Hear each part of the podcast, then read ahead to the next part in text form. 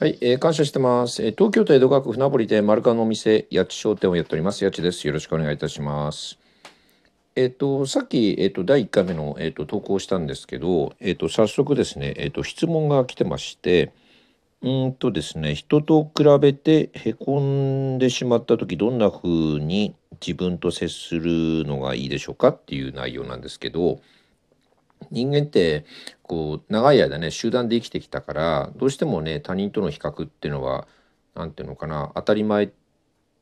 ていうかねこう身につい身にこう何ていうのかなこう染み込んじゃってるとこもあると思うんですね。まあ、小さいうちから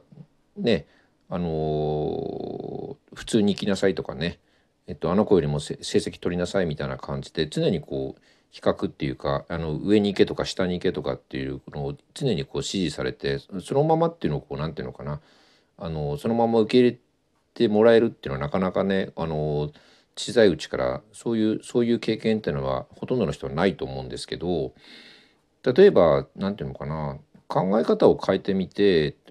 人と比較してこうへこんじゃうっていうことは、うん、と自分をこう向上させようっていうそのなんていうのかなあの気持ちがあるから多分こう比較してこうへこんじゃうと思うんですよね。だからなんていうのかなただただへこむだけっていうよりもそうやってこう自分をこう今よりも良くしようって改善しようっていうかあの向上させようって思ってるっていうだけでもすごいと思うしだからそういうところでああ私ってなんかもっと伸びようとしてるんだなとかねそういうふうに思えば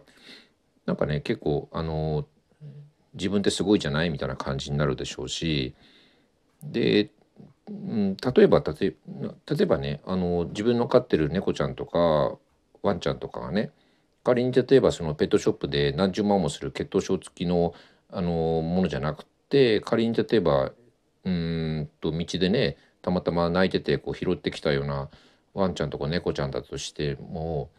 自分が飼い出したら多分それその猫ちゃんとかワンちゃんって一番可愛いわけじゃない？世界で。で例えばその毛並みがねあの見た目がこう例えば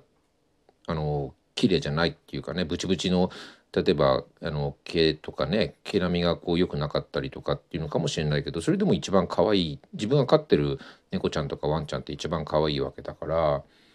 うん、だから自分がそういうなんていうのかな溺愛してる猫ちゃんとかワンちゃんだと自分が思ったら自分自身でそう思ったら自分って可愛いじゃんって思えるかもしれないしね。うん、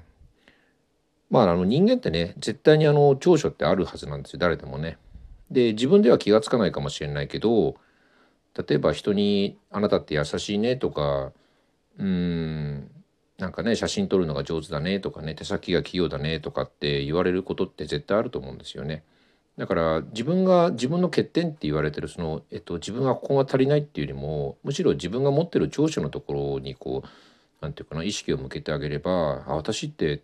あれか手先器用なんだなとかってねそういうふうに思えば結構可愛くなるっていうかね自分が。うん、だからまあそんな感じでねいろいろこう自分自身をこうね褒めてあげるっていうね、まあ、そういうのをこうやってるうちにねだんだんなんかなんていうのかな他人他人のこう他人はもう正直どうでもよくなってきちゃうんで、うん、あ自分って自分ってすごいなこんなよくやってんじゃんみたいな感じでまあそういうふうに接してあげればいいのかな。うん、まああの まあ満足できないかもしれないけどまあこんな感じの回答です。それではまた。